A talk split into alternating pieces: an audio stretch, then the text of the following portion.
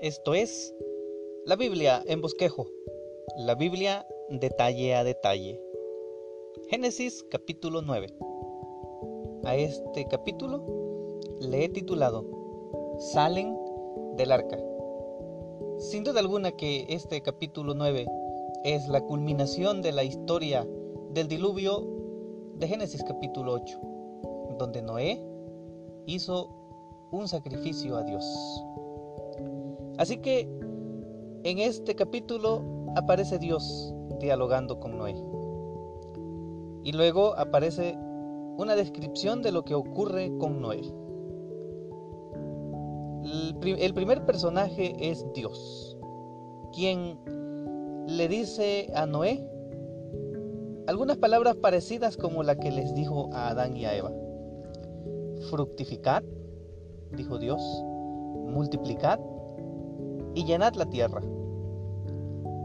Entonces Dios confirma el pacto que había hecho con Noé. Su pacto es no habrá más diluvio. Y la señal del pacto es pongo mi arco iris en el cielo. Así que después de hacer el pacto y la señal del pacto Dios con Noé, entregó en las manos de él todo animal. Y dijo Dios, comerán todo lo que se mueve y vive. También comerán legumbres y plantas verdes.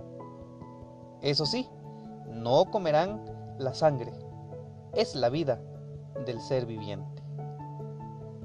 Si eso ocurre, demandaré la sangre que comas demandaré también la sangre de todo hombre. Así que allí está la humanidad. Noé, su esposa, sus tres hijos y las esposas de sus tres hijos.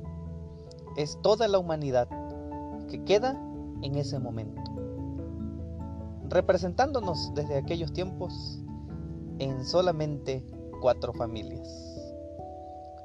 Están los tres hijos, Así que Noé, después de haber pasado por todo un encierro, por toda una cuarentena, salió de allí, labró y plantó un viñedo.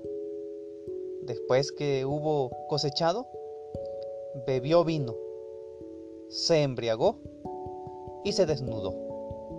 Se cuenta el detalle misterioso del hijo más joven llamado Cam quien en Génesis 9 se nos dice que vio la desnudez de su padre. Posiblemente algo muy grave, porque cuando Sem y Jafet se dan cuenta, vistieron rápidamente a Noé, y Noé, al saber lo que había ocurrido, maldice a Cam y lo vuelve siervo de Sem. Noé vivió 950 años.